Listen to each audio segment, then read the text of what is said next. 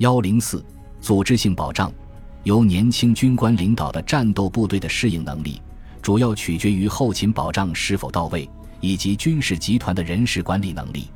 士兵不仅依靠军队提供武器和弹药，还有他们的基本生存需求，比如食物、衣物、休息场地等。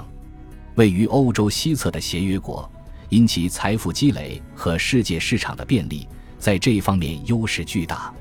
战争后期，由于受到了封锁，同盟国士兵缺乏物资，士气低迷。食物对他们来说至关重要。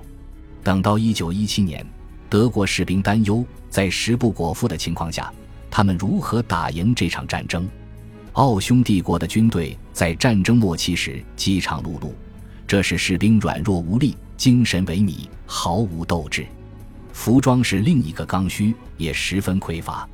衣物不仅可以保护士兵免受环境的影响，还能显示士兵们的军人身份。军服越来越破烂，士兵们的健康每况愈下，作为军人的荣耀感也渐渐消耗殆尽。一九一八年十月，一位衣衫褴褛的哈布斯堡王朝士兵抱怨道：“比起英雄。”我们更像是乞丐。为了增强士兵的耐力以及减少前线伤亡，规律的休息也十分重要。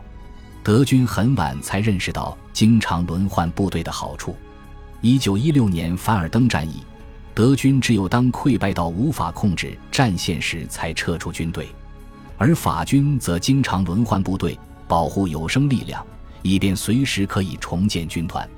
不光是休整的频率。休整的质量也十分重要。英国军队在大洋一角驻军数十年，其技能得到了磨练，尤其擅长为士兵举行娱乐活动、运动会、球赛、马术表演、看电影、海边远足以及无处不在的音乐会，都有助于避免部队无聊或陷入阴郁情绪。